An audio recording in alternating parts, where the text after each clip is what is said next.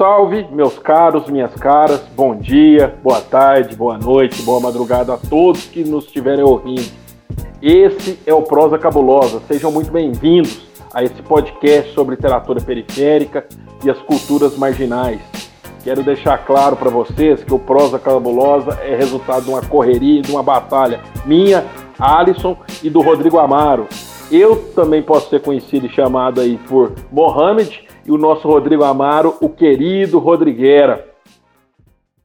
A gente está brincando que é um podcast de garagem mesmo, assim, porque o, esse episódio de hoje, só essa entrada nossa aqui foi uma hora para a gente conseguir organizar o podcast e acionar o processo de gravação dele. Então, meus caros e minhas caras, né? Por unanimidade de duas pessoas que aqui se encontram, foi escolhida essa obra. Decidimos resgatá-la principalmente pela atualidade vivencial, experiencial que o nosso Brasil está tendo atualmente. Então, pessoal, já nos direcionando aqui e nos preparando para os temas né, desse terceiro episódio.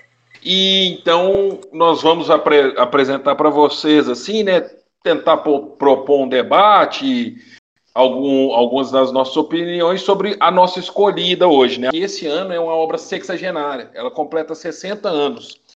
E por incrível que pareça, né, o, o doido dessas, desses podcasts e tudo, né, da gente fazer uma pesquisa, eu não sabia que ela tinha, tinha essa obra e autora tinham tido essa repercussão tão grande fora do Brasil. Só um dado breve, né? Ela foi traduzida para 13 idiomas, em 40 países e teve mais de um milhão de publicações. E aqui a gente está falando então da, do quarto de despejo da Carolina de Jesus, né? Um, pelo menos para a gente e, e para muitos né, debatedores sobre a literatura marginal, a, a, literatura de periferia, né, para as fontes que a gente pesquisou aí sobre a, a mulher na literatura brasileira, né, e essa não, é uma mulher negra na literatura brasileira, a Carolina de Jesus ela é protagonista e emblemática nessas várias camadas aí, né?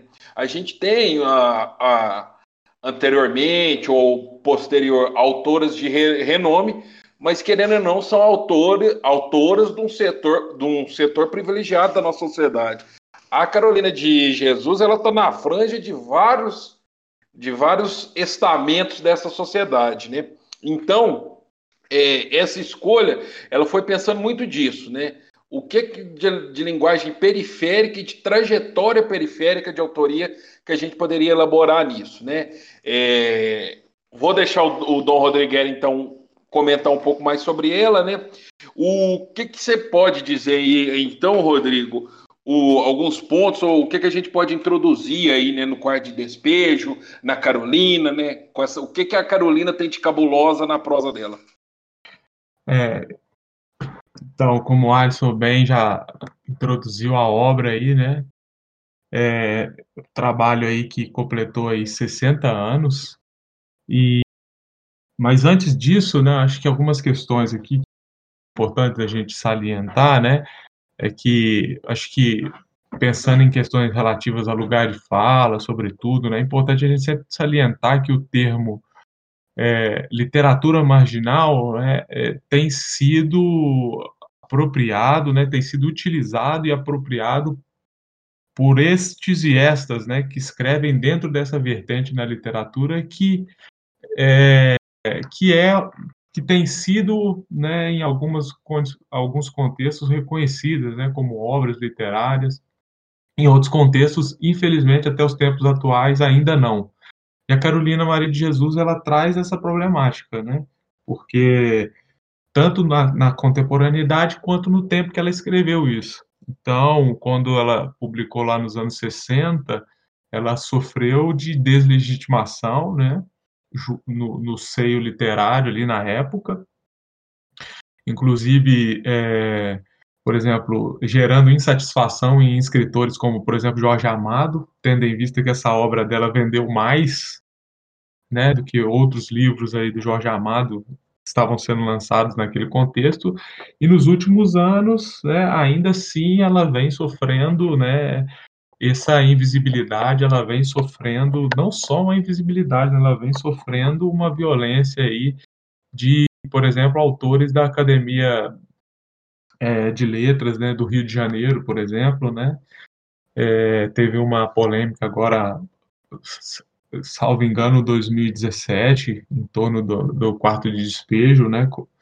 é, relegando ela, essa obra magnífica, à categoria de um mero diário, só para os nossos ouvintes terem ideia, né? Mas é, algumas questões biográficas aqui que eu acho que a gente poderia salientar, né, Alisson, para a gente abrir pra, para todos e todas se familiarizarem com a Carolina de Jesus, né? Ela é nascida, na, é natural aqui de Sacramento, né? Minas Gerais. Nasceu no ano de 1914. Né? Há uma certa controvérsia aí nas biografias, né? Por conta de é, falta de documentos, né, documentos rasurados, enfim, documentos perdidos, né, mas essas questões biográficas aí, elas estão sendo retomadas aí por algum, algumas, alguns estudiosos que estão se dedicando aí no trabalho da, da Carolina de Jesus, né. É, ela foi abandonada pelo pai, né, sendo criada apenas pela mãe, depois ela vai seguir essa sina, né, porque ela vai ter é, vai ser mãe solteira, né, depois de três filhos, e, enfim, essa cena se repete, né, aos sete anos de idade é matriculado em uma escola, e completa as duas primeiras séries iniciais. E aqui eu acho que para ser bem fidedigno, né, Alisson, a, a ideia do podcast, né, e também a questão do lugar de fala, que é incontornável, né, nos tempos atuais, eu queria ler uma pequena frase dela, né, falando dessa importância da, da literatura na vida dela, né? E ela fala o seguinte: seria uma deslealdade de minha parte não revelar que o meu amor pela literatura foi-me incutido por minha professora, Dona Lanita Salvina, que aconselhava-me para eu ler e escrever tudo que surgisse na minha mente, e consultasse o dicionário quando ignorasse a origem de uma palavra. Que as pessoas instruídas vivem com mais facilidade. É, acho incrível, né, Alisson? Ela é, tendo em vista tanto sofrimento, tendo em vista o, o, contexto tão dificultoso com que ela vivia, né?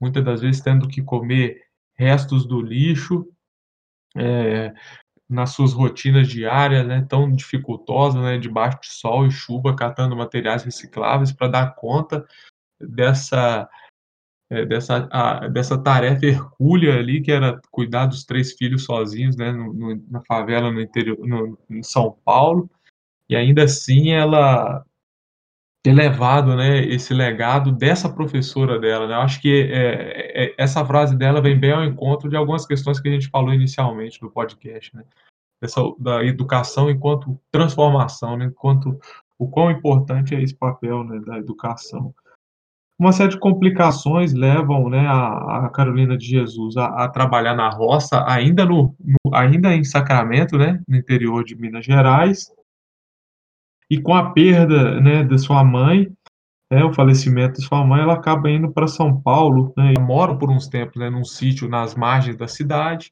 e depois ela acaba migrando né, para a, a favela do Canindé. É, e aí, né, só dando alguns adicionais nesse bate-bola com, contigo, Rodrigo, e também compartilhando aí as nossas fontes, né?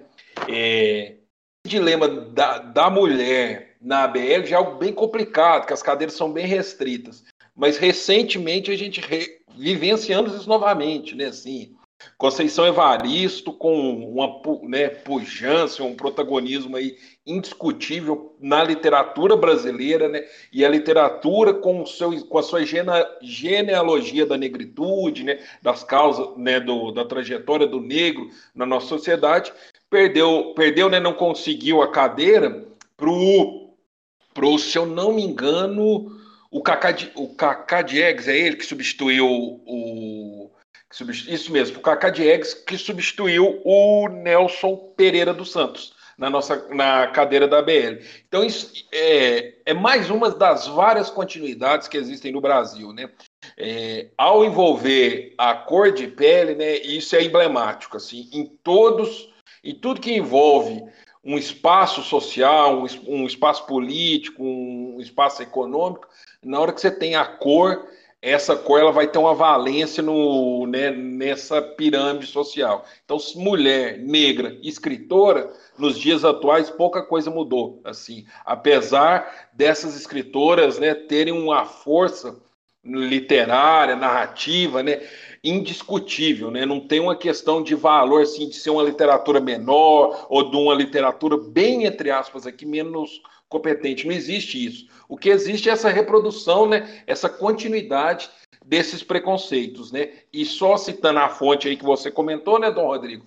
É, uma das fontes aí que fala desse racha na, na, na ABL sobre a obra da Carolina de Jesus, ele foi publicado no Globo em 2017, falando exatamente 2017. isso, né? Por ter, por ter esse vamos dizer, essa característica despojada, né, ou mais diário, né, de diário, né, porque realmente, né, vão sendo apresentados dia após dia, dia após dia, essa, né, essa, gene, essa genealogia do dano, né, da exclusão social, tende a se desvalorizar. Mas se a gente for ver essa questão das torres de marfim brasileira, né, desses espaços do saber, e como o espaço do saber é mais para legitimar quem não vai quem está e quem não vai entrar, tem muito mais coisa em relação a isso, desse debate, né, de qualificar como diário. Por que, que ele é menos literário? Né? O que, que é o ser literário? Né? Aí tem um, volta esse debate todo de novo, né? E repassando então aí para você, Rodrigo, mais uma curiosidade, essa favela do Canindé, né, onde a Carolina chegou, né, nesse, nessa trajetória de retirante também, né, e uma trajetória que já é feita como uma mulher sozinha com seus três filhos, né, é, é, ela, ela era conhecida por causa do estádio da nossa atual e esquecida portuguesa de Desportos, né? Então, foi um dos primeiros, ou um dos locais de uma maior gentrificação em São Paulo, né? Dessa, de criar essa conurbação e desse isolamento social. Passa a bola aí para você, pode seguir, Dom, Dom Rodrigueira. Inicialmente, ela trabalha como empregada doméstica em São Paulo, e mais ou menos nesse mesmo tempo, né, ela migrando, né, para a favela do Canindé, como o Alisson chamou a atenção. Para quem conhece mais ou menos São Paulo, né, a favela do Canindé, hoje em dia não existe mais, é uma favela extinta. É, ali bem próximo ao terminal rodoviário do Tietê, né, onde tem o, o campo, o nome aí, né, homônimo, né, estádio do Canindé mãe solteira de, é, de, três filhos, né, ela acaba abandonando aí essa atividade enquanto empregada doméstica, né, fico imaginando até pelas questões do cuidado das crianças, né, Alisson, nebuloso aí na, na biografia, é, se dedicando à atividade, né, da, de catar materiais recicláveis como um sustento ali, né, como um arrimo de família, né, os filhos dela, né, o João José, né, José Carlos e Vera Eunice, né, que são personagens importantíssimos aí ao longo do diário, né, que eu, como ela mesma chama no subtítulo, né, quarto de despejo, diário de uma de uma favelada. E ao contrário, né, dialogando um pouco com, as, com fatores adicionais aí que o Alisson bem trouxe para nós, é, ao contrário de, de, dessas críticas infundadas que se fazem a Carolina Maria de Jesus, né, ela é uma autora de obra de uma obra completa, né, uma autora completa, eu poderia dizer assim, né, é, não escreveu apenas esse gênero diário, né, não escreveu apenas gênero diário, né, é uma autora que eu diria ainda ser descoberta, né, que ela escreveu várias outras obras, né, Casa de Alvenaria, Pedaços da Fome, Meu Estranho Diário, Diário de Bitita, Provérbios, Antologia Pessoal, e, e não só escreveu é, não só escreveu literatura, né, nesses diferentes gêneros, dentro da subgêneros dentro da literatura, mas também compôs, né, letras de músicas, né, tem um álbum dela disponível no YouTube, né, tem um, um professor de literatura do Rio Grande do Sul se deu o trabalho de fazer a transcrição das letras e compartilhar as letras na internet.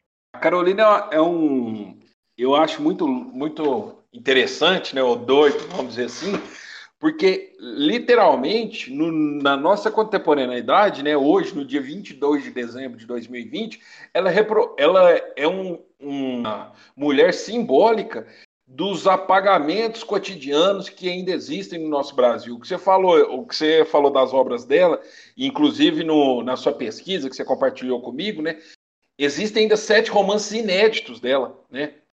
Sete romances que ainda não foram publicados, ou seja, é um marco desse sim, apagamento. Sim. E isso existe algo de incômodo nisso, ou de simplesmente de reproduzir esses preconceitos, né? Porque por que não publicá-la, né? Por que não será não não existe nada? Ah, existe uma filha dela que é professora e tal que está com com essa fortuna crítica da obra dela, assim, de certa maneira.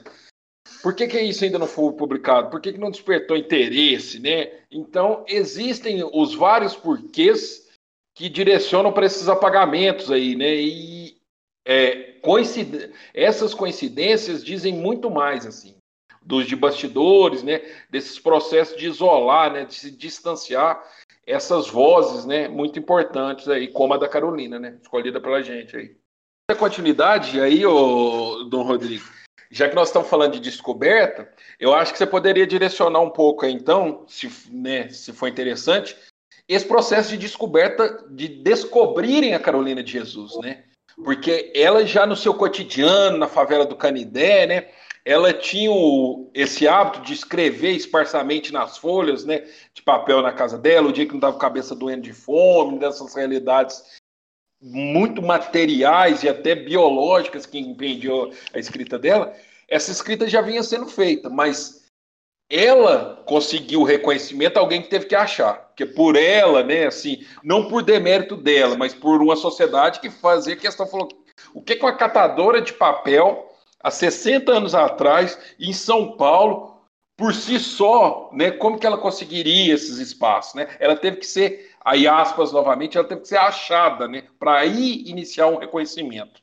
Sem dúvida, Alisson. É interessante você usar esse termo descoberta ou achada, né, para a gente problematizar, porque talvez alguém tentaria, tentaria desmerecer né, o, o o mérito da Carolina, tendo em vista o papel do Audálio Dantas, né, que foi esse repórter que foi assim, né, a pessoa certa na hora certa, né, o repórter ali do, do e fotógrafo, né, de uma de um jornal da época, né, Folha da Noite.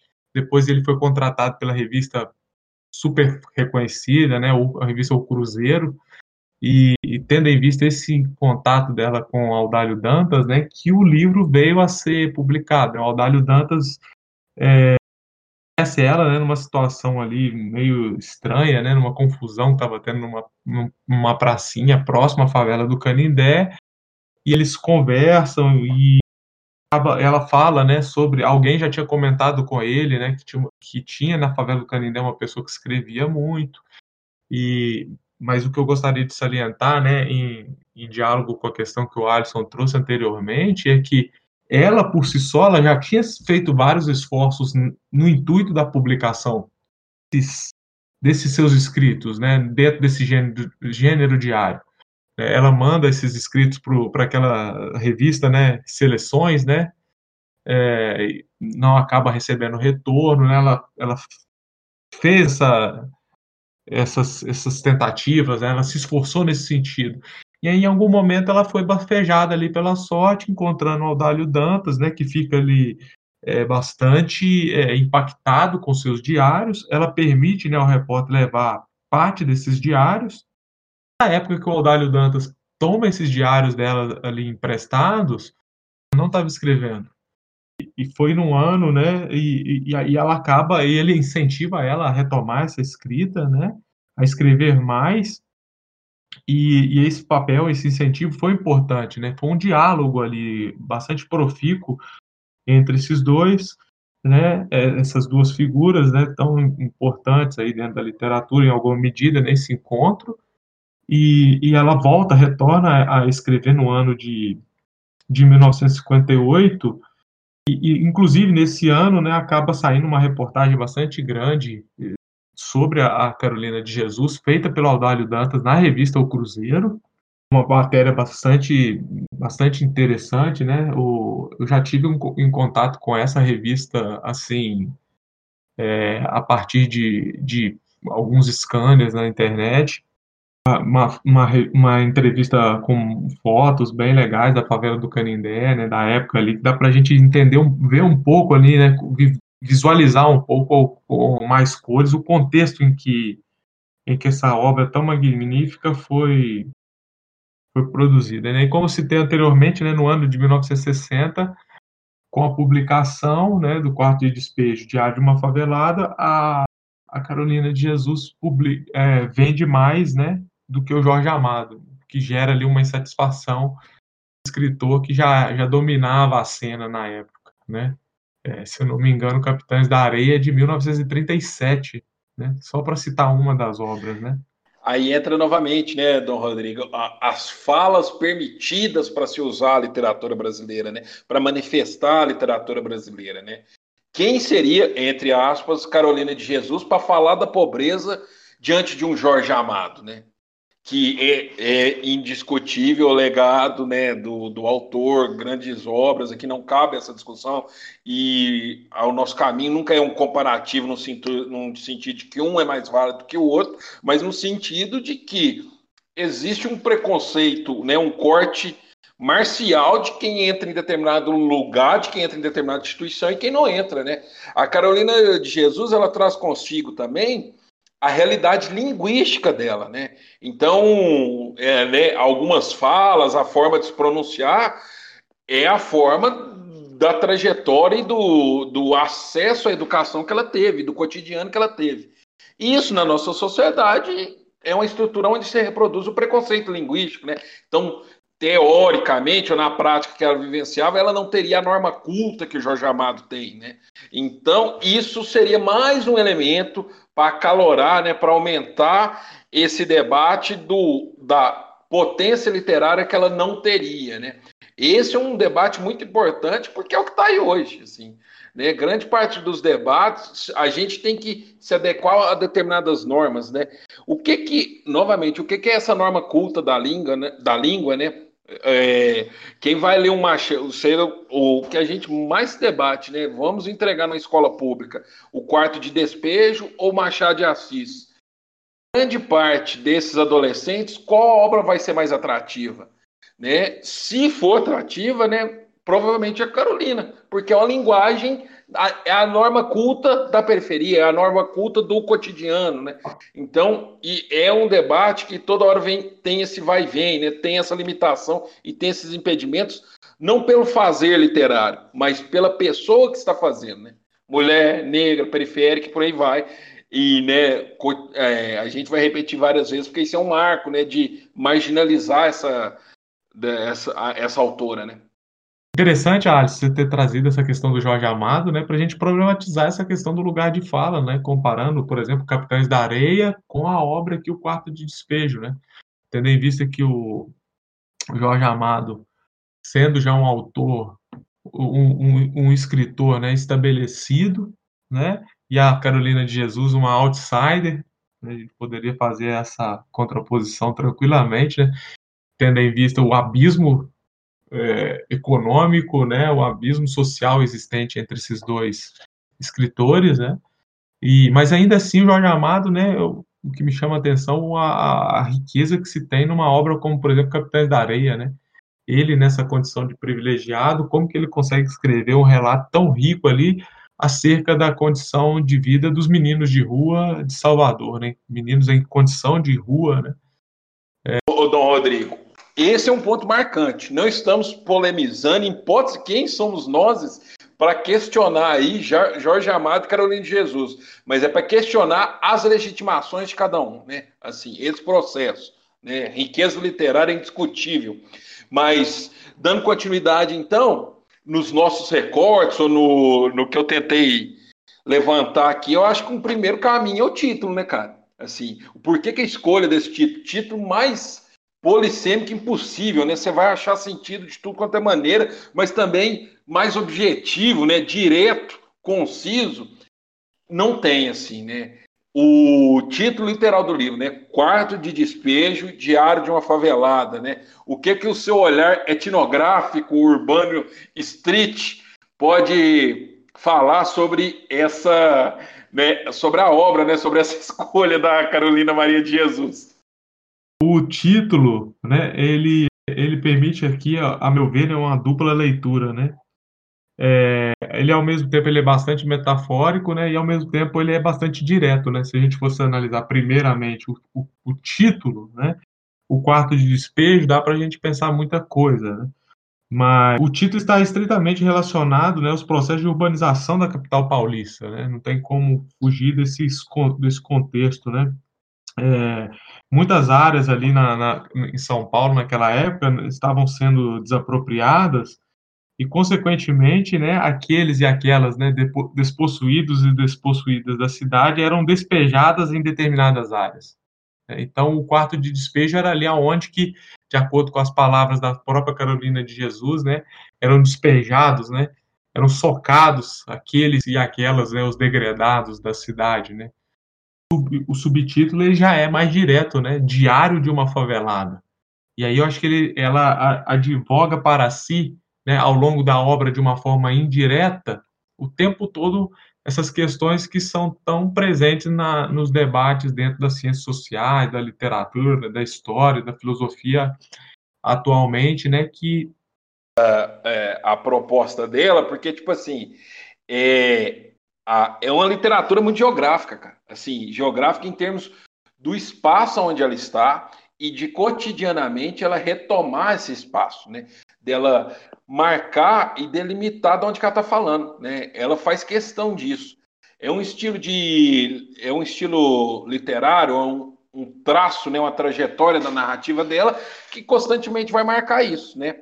E a, a, vai marcar esse lugar. E, e esse lo, lugar é um, um, lugar que vai trazer esse simbolismo, né? Ou vai trazer meio que é, porenizar essa senzala, né? A senzala, ela que tinha seu ambiente rural, né, seu espaço lá do lado da Casa Grande, agora ela está na cidade, ela continua, né? Ela vai utilizar, se eu não me engano, no prefácio do livro, né, para falar dessa escravatura da atualidade, né? Esses espaços da escravidão da escrânia, né, dessa escravidão urbana, né?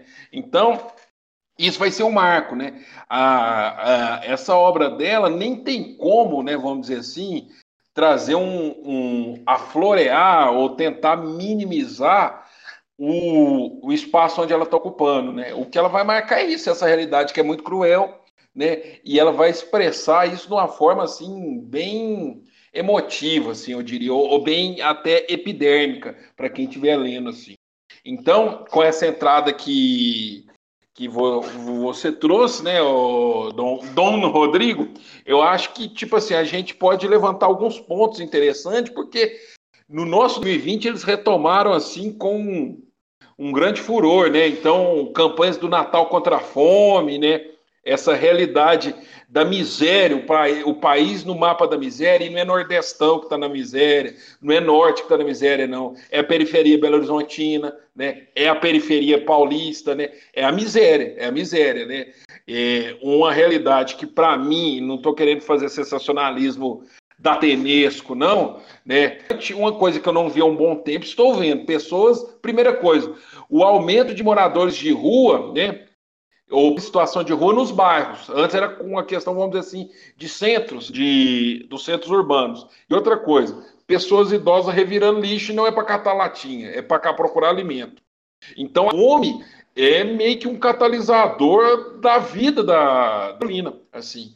E eu né, não, não sei quais foram suas leituras, né, quais foram seus insights, o Dono Rodrigueira, mas eu acho que é uma coisa que já grita, assim, né, de fome, né? Inclusive a, as cores que ela vai trazer disso, né?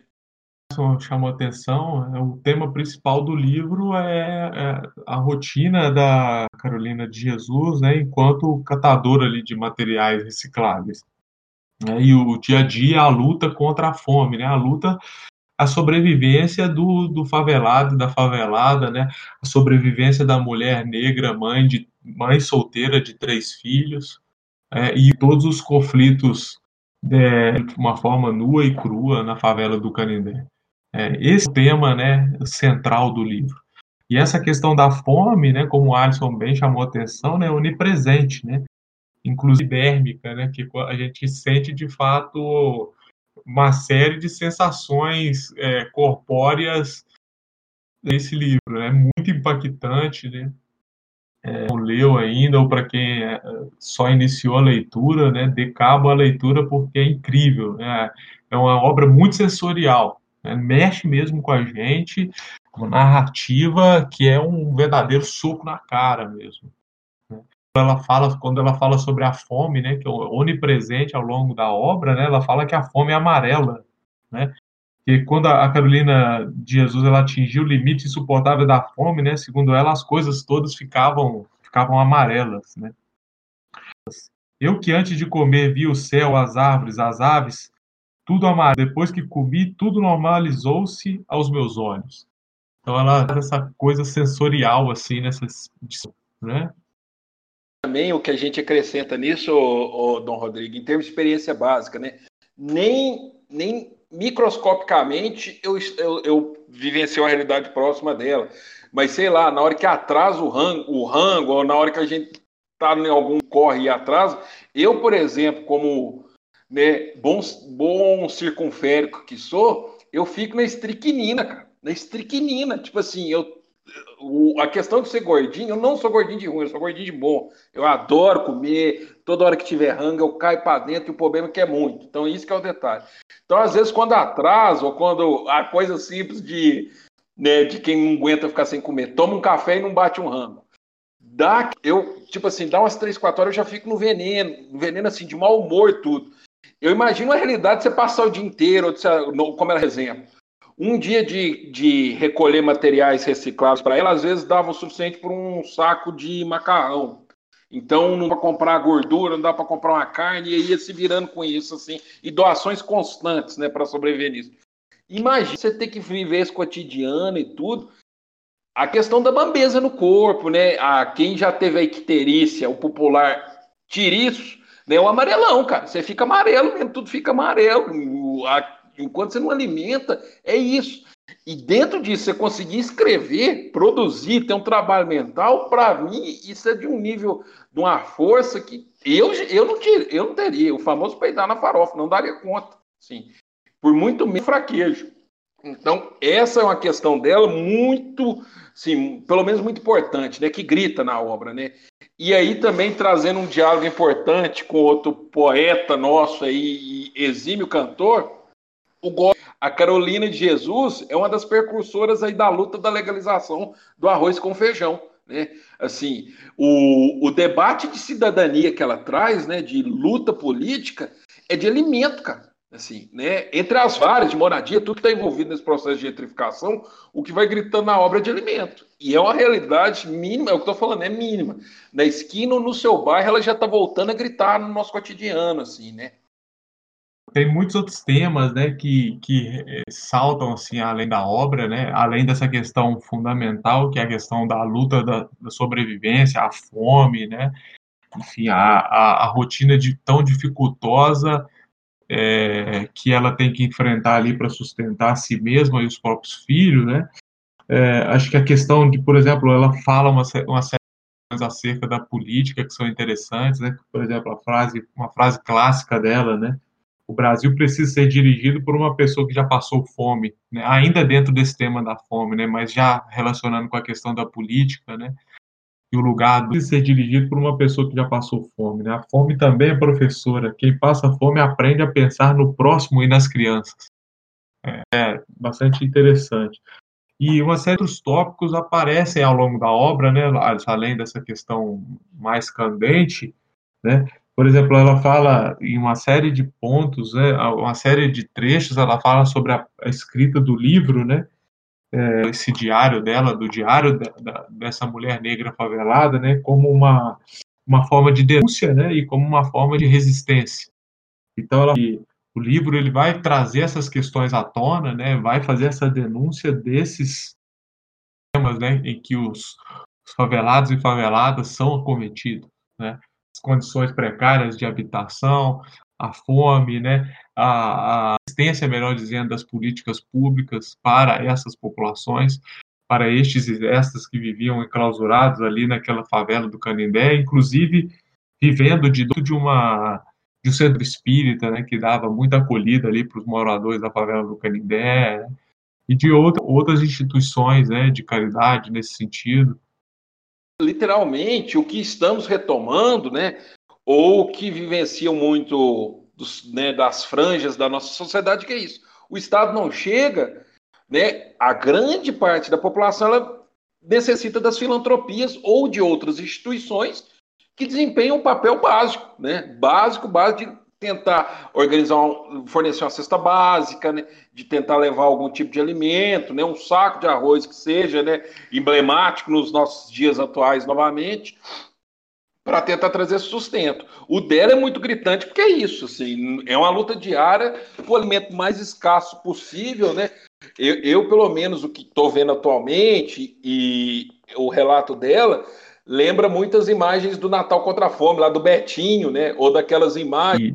E, é, e é, bem gritante nesse sentido mesmo, né, Alisson? Haja vista que um outro tema importante dentro da obra é, são os conflitos internos dentro da favela o que foge muito das narrativas de muitos ideólogos da esquerda, muitos teóricos e teóricas das ciências humanas, né, que muitas das vezes acabam é, produzindo uma narrativa muito romântica né, da, da ela, das periferias. Né? Ela não, ela traz um relato nu e cru, né? num dia tal, né, saí para catar papel, quando eu cheguei em casa, né, o meu barraco estava cheio de fezes, né, a vizinha fezes na, nos meus filhos, então ela traz conflitos como esse, né. O, a... Do poder da favela para ela, ela não tem é, essa questão de, exal, de exaltação, é um local de onde ela quer fugir, porque ali é o último estamento de dignidade mesmo. Você não tem saneamento de esgoto, você não tem acesso à educação, você não tem moradia, você não tem alimentação, e você ainda tem vários conflitos da sua integridade física. Violência contra a mulher é, um cotidiano, é o cotidiano naturalizado dela, né? É, a questão da violência com os filhos, né? Pô, imagina se chegar na sua casa tacar uma lata de, literalmente, de bosta nos seus meninos, cara. A gente ri pelo traje cômico do negócio. Mas o que é? Você vai tacar fogo na pessoa? Não tem como, né? E só fazendo. Ah, o ciúme, né? Uma certa. É, uma certa crítica que as suas vizinhas, né, um olhar crítico, um olhar de bastante incômodo que as suas vizinhas tinham em relação a, a, ao fato dela ser uma pessoa que era muito dada à escrita, à leitura, né? Tudo que ela achava no lixo, livros, ela lia, né? ela gostava muito de escrever, né? A maioria dos seus cadernos eram frutos do, do, de, de lixo, né, de encontrar, de, da busca pelos materiais recicláveis e de revirar lixo na rua. Então tem um trecho que ela fala, né, vou escrever um livro referente à favela. Hei de citar tudo que aqui se passa e tudo que vocês me fazem. Eu quero escrever o livro e vocês, com estas cenas desagradáveis, me fornecem os argumentos. Aqui ela está falando na página 20, né? É, é, sobre a, esses conflitos que as vizinhas tinham, né? Há uma certa perseguição que ela e os seus filhos sofriam na, na, na favela do Canindé. Né? Pequeno déjà vu, né? Aí, dados desse ano, né? Assim, a, Carolina ressalta muito a questão dessa violência, né? Do cotidiano da violência e como chega um ponto que ela até lida naturalmente. A mulher que tomou as porradas do marido, briga e traições, né? Nudez na rua, né? É muito comum ter uma briga, sai uma galera pelada lá para a rua, né? Dados desse ano, né? Assim, do Atlas da Violência, né? Que são, acho que eh, tem os que foram baseados em relação ao passado, mas ao primeiro semestre desse ano, 75% das mulheres assassinadas no Brasil eram negras, né? E relacionado, né, estruturalmente com essas, com esse dado da violência contra as mulheres, temos também, né, o índice de assassinato, o extermínio da juventude negra superior aos países em guerra civil no mundo. São 63 mil jovens mortos no Brasil, né? E outro dado, muito dados aí, né, que dão uma continuidade muito trágica do que a, a dessa obra sexagenária, né? Que a Carolina, literalmente, nesse ponto aí, tem piorado, assim, se a gente for ver, né? são, porque são dados que também tendem a se apagar, né? A questão de ser um outro fato muito marcante, assim. O dela, ele é tão, assim, expressivo que na leitura da obra, não sei com você, Dom Rodriguera, mas na leitura vira cotidiano, né? O. Dentro dessa questão dos conflitos internos, né, Alisson, ela fala muito sobre a questão do alcoolismo, né, dentro da favela, e, e a, a categoria indolência aparece muito também, né? A palavra indolência ela é muito reveladora aí desse período do Brasil, até de anos anteriores, né? Essa questão da, de nós sermos pouco afeitos ao trabalho, né? De sermos uma raça indolente, uma raça preguiçosa. Isso tem a ver com essa questão, com essas teorias da miscigenação, né? Que uma raça miscigenada é uma raça que passou por um processo ali de deterioração, né? E que Gilberto Freire desconstrói, né, no Casagrande Senzala, foi o primeiro a desconstruir o Casagrande Senzala, né, lógico que estou falando aqui de 30 anos antes, né, 1933, né, a primeira edição do Casagrande Senzala, mas isso, essas coisas não mudam da hora para o dia porque o debate foi feito lá na academia, né, então essa coisa da indolência, né, isso é um, um tema é, que, que em alguma medida tem ressonância também na, nas, né, na, na, na, linguagem popular, mas e aparece ao longo da obra, né, essa coisa de um, uma postura mais afeita ao trabalho, representada pela própria figura da, da protagonista da obra, né, personagem principal, que é a, própria autora, né, no caso a Carolina de Jesus, enquanto a né, que cria os filhos sozinha ali com o seu próprio trabalho, né, de catadora de materiais recicláveis, e sempre numa perspectiva crítica desses e dessas que se davam ao, alcoolismo. Né? Esse é um tema que aparece muito na obra. E, e ela sempre colocando essa questão da escrita, é, né, ao invés de ficar praguejando, como as vizinhas dela faziam, né, é, falava, né, quando eu não tinha, e, e, isso num trecho de entrevista, né, que ela deu para o que comer, em vez de xingar, eu escrevia. Então, Acho que essa questão da, da escrita, para ela, era, era muito mais do que simplesmente relatar a favela, né? Escrever para ela era resistir, né? E resistir era existir, né? Escrevendo, ela estava existindo e resistindo ao mesmo tempo, né? Louco, que aí essa questão de construção da memória, né? Porque o que, que, que, que, legado, que legado uma mulher negra na favela do Canindé solteira, é, migrante do interior de Minas, poderia deixar, né? É o, o, o, é o que ela poderia meio que raspar nessa, né? Brincando aí com o Benjamin, raspar contra pelo nessa história aí mesmo. Falou, ó, eu vou escrever, cara. As, existe a possibilidade de, de alguém, às vezes, ter contato com isso, da obra, né? Ou de, ou, em algum momento, a escrita para ela era o espaço de agência política dela, né? O espaço dela dessa existência e de prescrever essa existência, né? Então, enquanto alguém lembra, lembra de você ou pode falar de você, você não morre, né? Então, é uma forma dela não, não morrer e de persistir. Persistência fenomenal dela, assim, né? E só retomar da sua indolência, algo muito doido que a gente, que eu consegui ver, que é a questão da saúde pública, né? Não só como um caso do alcoolismo, mas de várias doenças. Onde você não tem tratamento de saneamento, oh, sei lá, né? Quem já viu alguma pessoa atacada de verminose mesmo, ela não tem força nem de ficar andando. E isso devia ser uma realidade lá, essa indolência, misturada com alcoolismo, com essas tragédias, né? Essas micro tragédias cotidianas lá que criam a estrutura da favela. Isso é um traço marcante e, assim, paradigmático da escrita da Carolina de Jesus, que a gente escolheu para inaugurar nosso podcast underground, porque é cabuloso mesmo. É tão cabuloso que parece que não mudou, que piorou, que deteriorou, assim, né? O nosso momento é um momento muito cético para gente para pronunciar isso, mas assim é, é, emblemático. Eu e Dom Rodrigo convergimos nisso nessa escolha por causa disso. É, e, e, por falar em questões sanitárias, né, Alisson? Não tem como a gente não falar de um outro aspecto da obra importantíssimo, que são as análises que ela faz da política, né?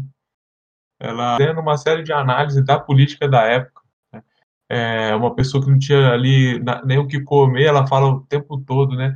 Ah, achei um, estava catando material, achei um peixe que foi recém jogado fora. Mais óleo, não tem gordura. O sal acabou. A dia X eu saí para catar um papel e comprar um macarrão, porque minha filha queria comer um macarrão. precisava comprar um comprimido de melhoral, mas na volta para casa perdi o comprimido melhoral, voltei e não achei. Então, ou seja, essa sobre nossa realidade gritante de uma forma gritante né, e, e, nos, e mexe com a nossa condição corpórea quando a gente está lendo de uma forma ensurdecedora, né, eu diria assim. E, por exemplo, no que diz respeito a questões políticas, ela está o tempo todo fazendo de, de análises né, sobre os políticos da época. Né? Por exemplo, a embate né, Getúlio Vargas, Carlos Lacerda, né? É, a questão, um político que ela se refere muito na obra, né, um Ademar de Barros, né, foi um político paulista que foi duas vezes governador do estado. E, e ela sempre se refere a ele de uma forma bastante respeitosa, um, com uma certa admiração, inclusive. Né, ela, a vizinha questiona para ela se esse Ademar de Barros, né, que ela fala, ah, não, sempre fui ademarista, inclusive ela cita nesses termos. E esse político pergunta para ela, em algum momento, esse é, é, vizinha pergunta para ela, né? É, Mar de Barro já te deu alguma esmola? E acho que a resposta dela é de uma politização incrível, né? Incrível, tendo em vista as condições que, que ela vivia. Né? Ela fala: Não, já, já me deu uma esmola, sim, me deu o Hospital das Clínicas. Isso na página 18, né, na edição da editora Ática. Eu acho que incrível assim é a, a, a, politização que ela demonstra, assim, o conhecimento que ela tinha da política da época, né? O quanto que ela se dedicava é, nesse sentido. Então, acho que esse é só apenas um dos trechos que a gente poderia citar que tocam assim, que, que nos permitem a, a, abordar essa o quão politizada a Carolina de Jesus era, a despeito de todas as condições severas que ela enfrentava ali no dia a dia. Ainda assim, ela ela ela dava o jeito dela de ler os jornais, né, de acompanhar as notícias, de ouvir rádio, né, que é, era um objeto de ciúme perante os vizinhos e as vizinhas, né? Ela fala que está bem relacionada àquela questão do alcoolismo que a gente estava mencionando anteriormente, né, Alisson? Ela fala que, que ela conversa com um dos filhos dela, né, que quem, quem não bebe tem condições de juntar um dinheiro e adquirir um, um, um objeto, né, que era um objeto de desejo na época, né? gente está falando aqui do auge do rádio, né, no Brasil. E, né, é essa luta do, o que você falou, a luta do existir da Carolina, né?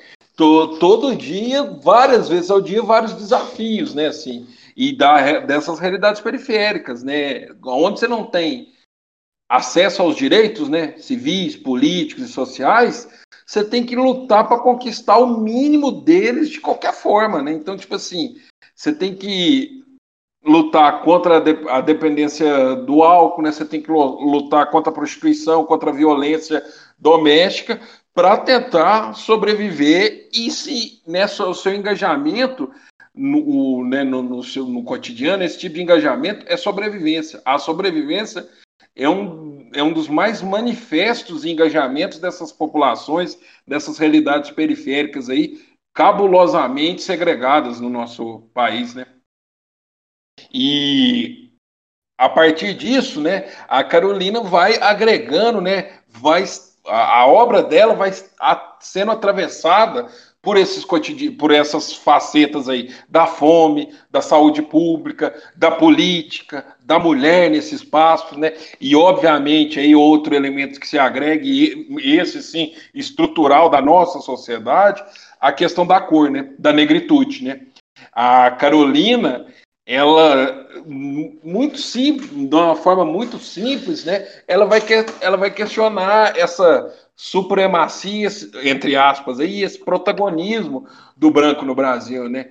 Ao frigir dos ovos, a cova que vai enterrar vai, vai, né, vai, vai absorver, vai sugar da mesma forma, né?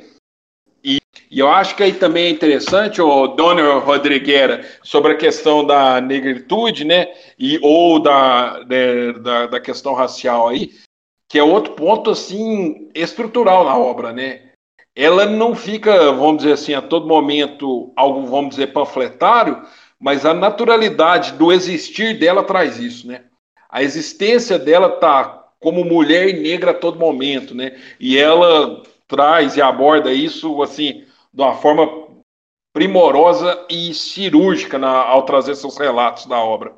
Sem dúvida, Alisson, essa questão da negritude, né, dela enquanto mulher negra é uma questão que aparece bastante na obra e, e ela faz uma defesa bastante marcante nesse sentido, né, se colocando, mesmo não participando ali da questão do movimento negro, ela era cobrada nesse sentido, tá? Existe esse debate, eu não vou entrar no mérito da questão aqui, em função, por questões óbvias, né, ou seja, pela questão da minha branquitude, mas existia esse debate, né, alguns outros é, ativistas do movimento negro na época faziam algumas críticas a Carolina de Jesus, e depois ela vai incorporar isso na obra dela de uma forma mais é, engajada, mas aqui no Quarto de Despejo isso já aparece, né, ela fazendo, o, o, ela demonstrando um orgulho, né, bastante marcante aí da sua da sua negritude, do seu cabelo, enfim.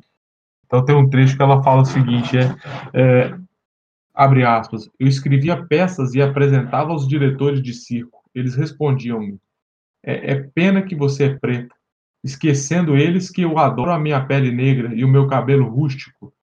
Eu, eu até acho o cabelo do preto mais educado do que o cabelo de branco, porque o cabelo de preto, onde põe, fica, é obediente, o cabelo do branco é só dar um movimento na cabeça ele já sai do lugar. É indisciplinado. Se é que existe reencarnações, eu quero voltar sempre preta. Um dia um branco disse-me: se os pretos tivessem chegado ao mundo depois dos brancos, aí os brancos podiam protestar com razão. Mas nem o branco nem o preto conhecem a sua origem. O branco é que diz que é superior. Mas que superioridade apresenta o branco? Se o negro bebe pinga, o branco bebe. A enfermidade que atinge o preto atinge o branco. Se o branco sente fome, o negro também. A natureza não seleciona ninguém. E aí, a partir desse. É, dando no acelerador do ceticismo, aí vamos dizer, né, e atolando ele nesse brejo que nós estamos vivendo em nossa contemporaneidade, essa questão da enfermidade que a Carolina fala, ela é interessante porque né, a, a, ela tenta até ver uma certa, vamos dizer assim, equidade, né? No frigir dos ovos, né? A, na hora da morte, na hora de uma doença, a branquitude não tem esse protagonismo, né?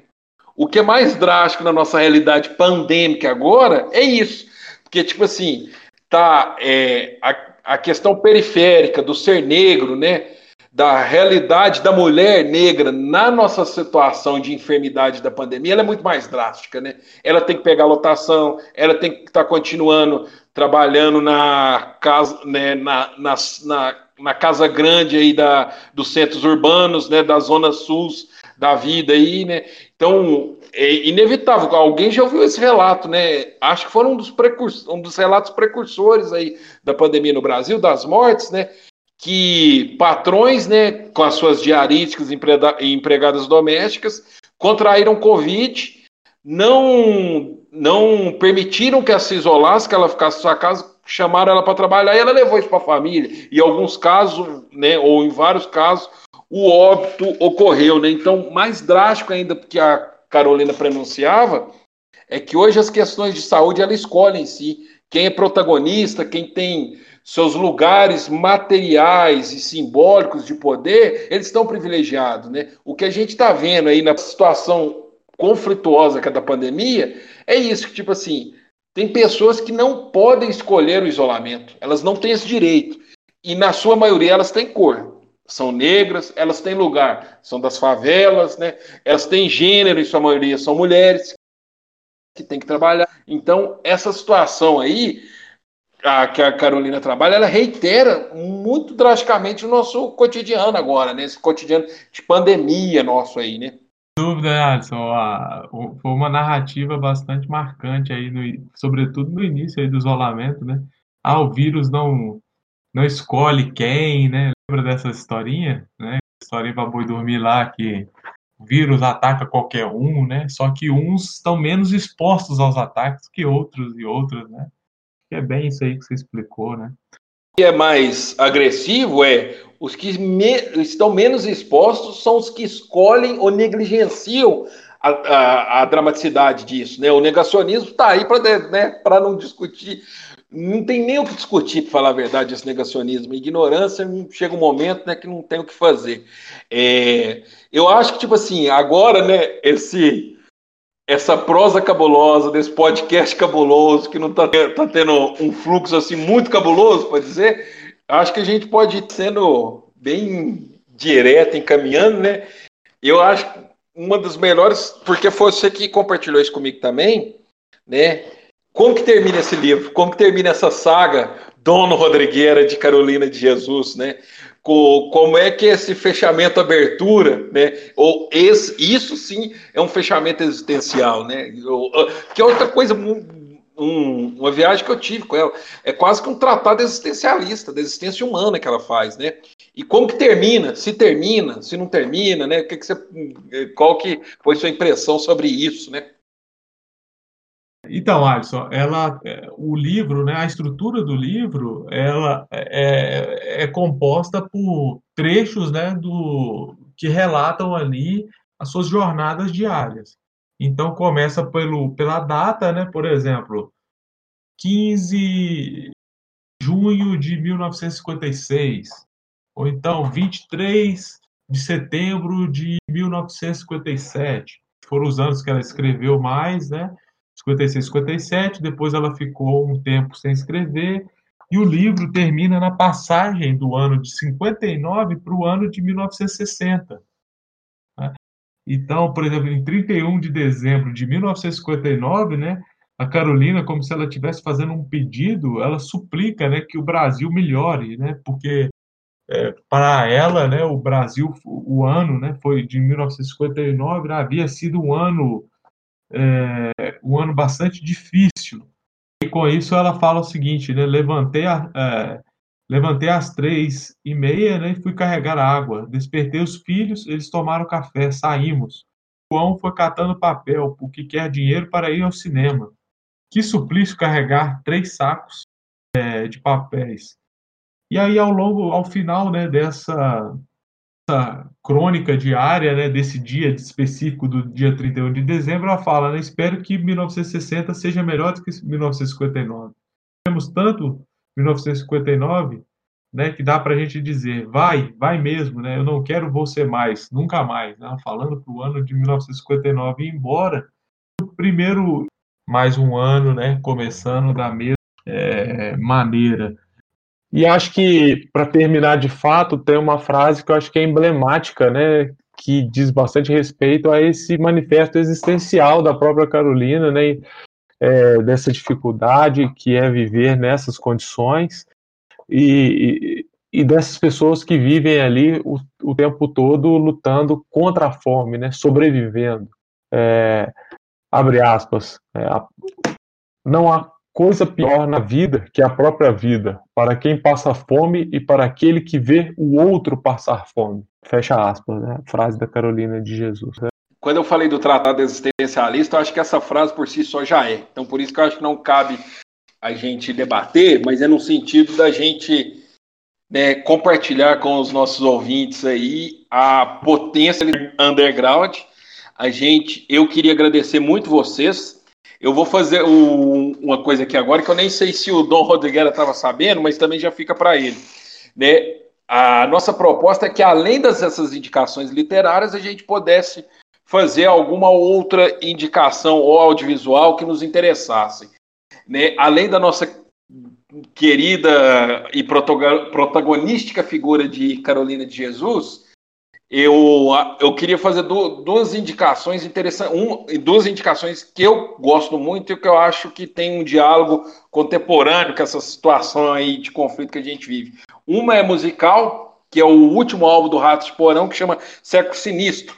É um, álbum, é um álbum de 2014, então que ele foi pegar esse Brasil dos 2010 nosso aí, e que reproduz muito esse caminho aí de obscurantismo, de ódio e violência que nós estamos tendo. E o outro é um canal aí de, do Yutoba, que vocês vão ver, em algum momento nós vamos falar dessa figura, que é o canal do Ferrez, que é um dos intelectuais aí contundentes e mais engajados que tanto eu como o Dom Rodriguera vemos aí no nosso, no nosso cotidiano e que pelo menos eu faço questão, na medida do que eu posso compartilhar, que eu acho que é preciso ser mais ouvida, assim. Uma voz muito ponderada, sagaz e com a trajetória aí que diz muito, né? Que, que muito, muito maior que qualquer látis aí po possa dizer. É, passo a bola aí para o Dom Rodrigueira, né? Eu quero agradecer muito aí os que puderem nos ouvir, né? Nós estamos aí engateando, estamos montando o nosso Instagram. Então, os que puderem compartilhar esse podcast, né? Entrar em contato com a gente também lá pelo Insta, vai ser muito interessante aí para a gente tentar crescer e aprimorar cada vez mais, né? Eu agradeço muito a todos. Deixei para o Dom Rodrigueira finalizar aí com mais alguma percepção ou fala que ele queira. Valeu demais aí por acompanhar e ouvir a gente aí. Engrossa a fala do Alisson, né? Agradeço a todos e todas que viram esse nosso episódio experimental, né? Temos muito aí a evoluir, mas acho que também deram esse prazer aí da, da companhia. É, pedir para vocês aí seguirem a gente nas nossas redes sociais para ficar sabendo aí das, dos próximos episódios. A gente está lá no Instagram, arroba prosa cabulosa. Para quem quiser fazer qualquer crítica, sugestão, vai ser muito bem-vinda, né? Como o Alisson falou, é um podcast de garagem, é bastante underground, estamos evoluindo, aprendendo todos os dias. Então, tem também o nosso e-mail, né? prosacabulosa@gmail, vou repetir, prosacabulosa@gmail.com e tem o Instagram, né, que eu acho que é um contato mais rápido também, né? Repetindo arroba prosacabulosa. Quem quiser sugerir, né, agradecer mesmo e pedir aí a, a, a colaboração para quem tiver esse intuito, esse desejo. Muito obrigado aí a todos e todas. É estar bem comigo, é ter muitos amigos, é cantar, é sorrir.